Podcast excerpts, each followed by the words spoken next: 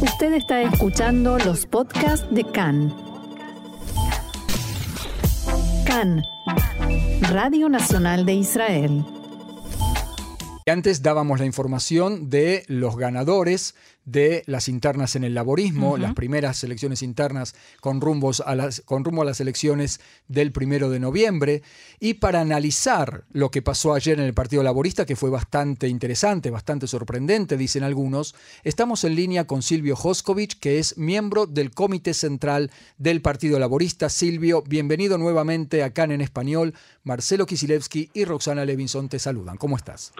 Hola Marcela, hola Roxana. Hola, eh, buenas tardes, buenas tardes para ustedes y para los oyentes de CAN.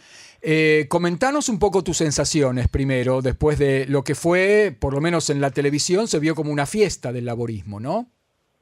Eh, se vio como una fiesta del laborismo porque en realidad muy pocos partidos son partidos democráticos en la sociedad israelí.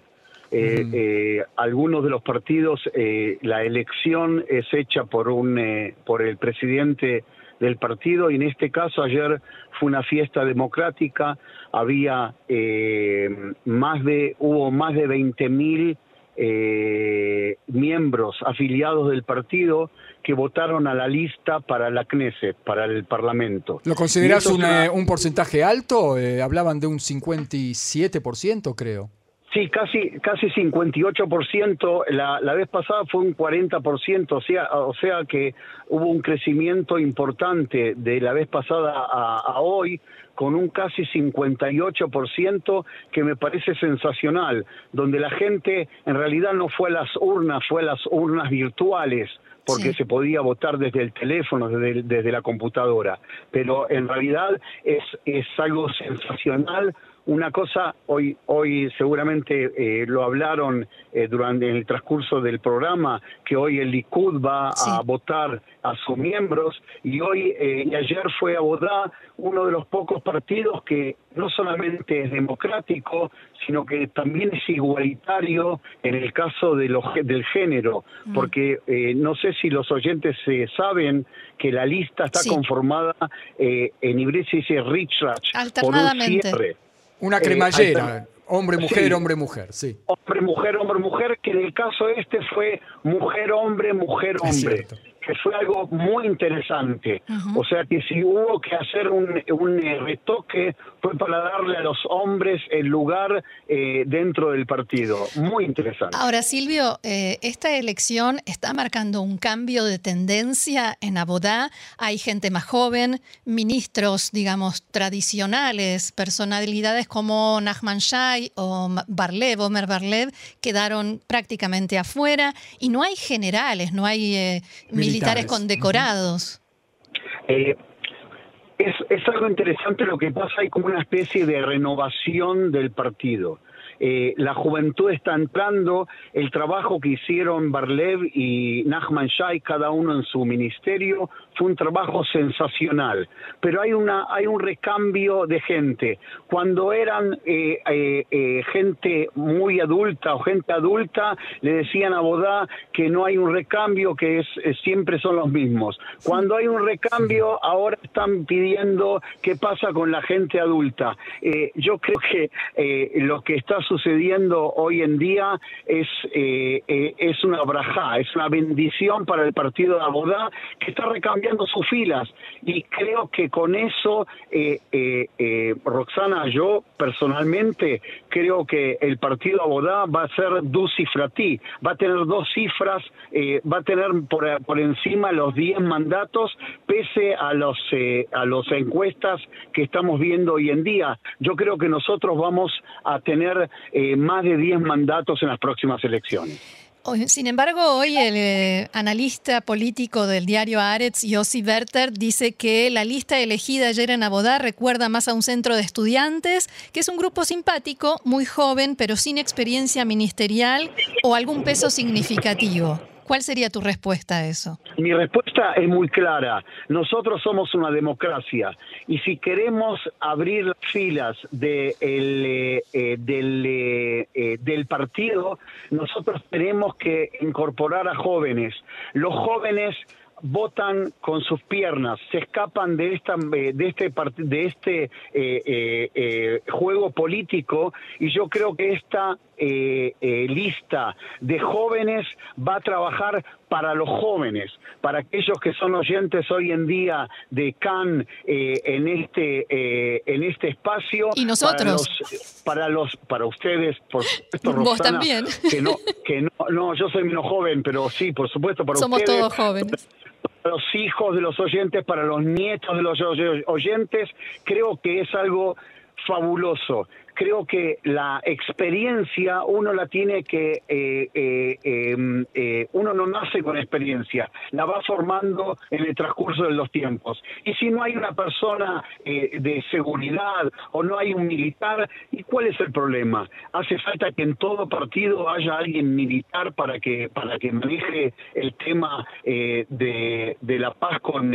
con los palestinos. Hoy en día, Merán Mijaeli, la presidenta del partido, pertenece es miembro del gabinete de seguridad del Estado de Israel. Así que eh, si no hay un general, no importa, que no, no, no va a pasar absolutamente nada que no haya un general. Hay gente, esta lista esta, perdón, Marcelo, esta lista está conformada por gente de la periferia, por gente del centro, está conformada por un rabino reformista, por un ortodoxo eh, moderno. Es una excelente lista y muy atractiva para la sociedad israelí. Decinos dos palabras de Naamal Azimi, que es la ganadora, una chica de 36 años, eh, diputada de la Knesset eh, que tiene un crecimiento meteórico en su carrera política. ¿Quién es Naamal Azimi? Naamal Azimi es una persona que nació en, la periferia, hoy en día vive en, Haifa. Naamal Azimi, te quiero recordar, ella entró a la, Knesset, al Parlamento. Silvio, Silvio perdón, perdón, si podés moverte un poquito, estamos perdiendo tu voz y queremos escucharte. A ver. Eh, Ahí intento. está. Ahí está.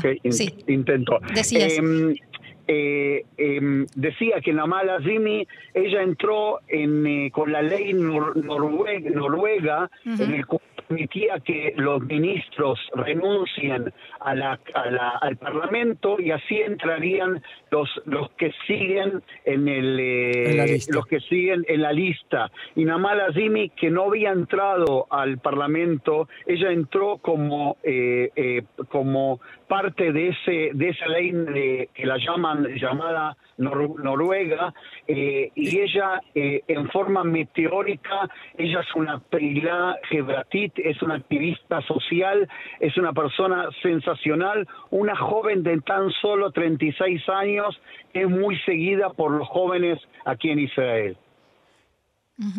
Y los votantes tradicionales de Abodá, eh, de los kibbutzim, de los moshavim y más de nuestra edad, digamos, ¿votarán con satisfacción a esta lista? ¿Te parece? ¿Escuchaste algo?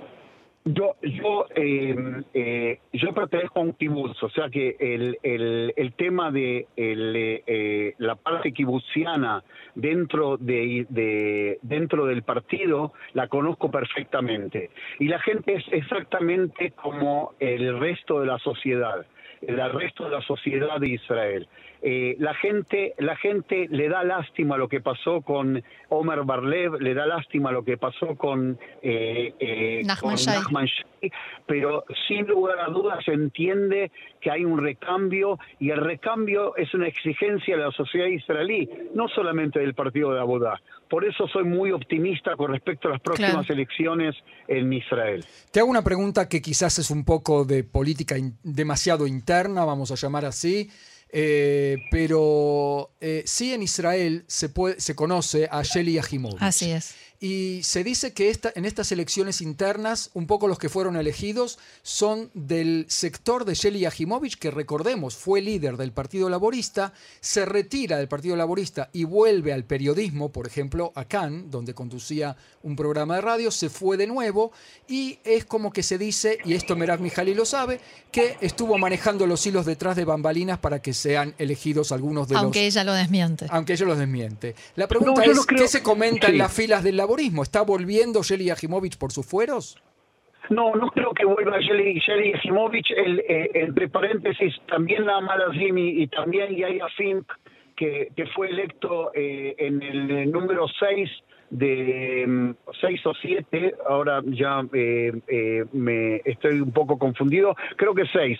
En el, puesto número seis del Partido Laborista, eh, ellos pertenecían en su momento, pertenecían al, al, al Mahané, al campamento de Yehimovic. No creo que ella mueve los hilos. Yo creo que ese campamento volvió también a, dentro, de, dentro del partido Abodá. No creo que sea hasta tal punto que mueva los hilos por detrás, sino que esa gente entendió que hay un cambio generacional dentro del partido y ellos son parte también de ese cambio generacional y es algo sensacional para mí.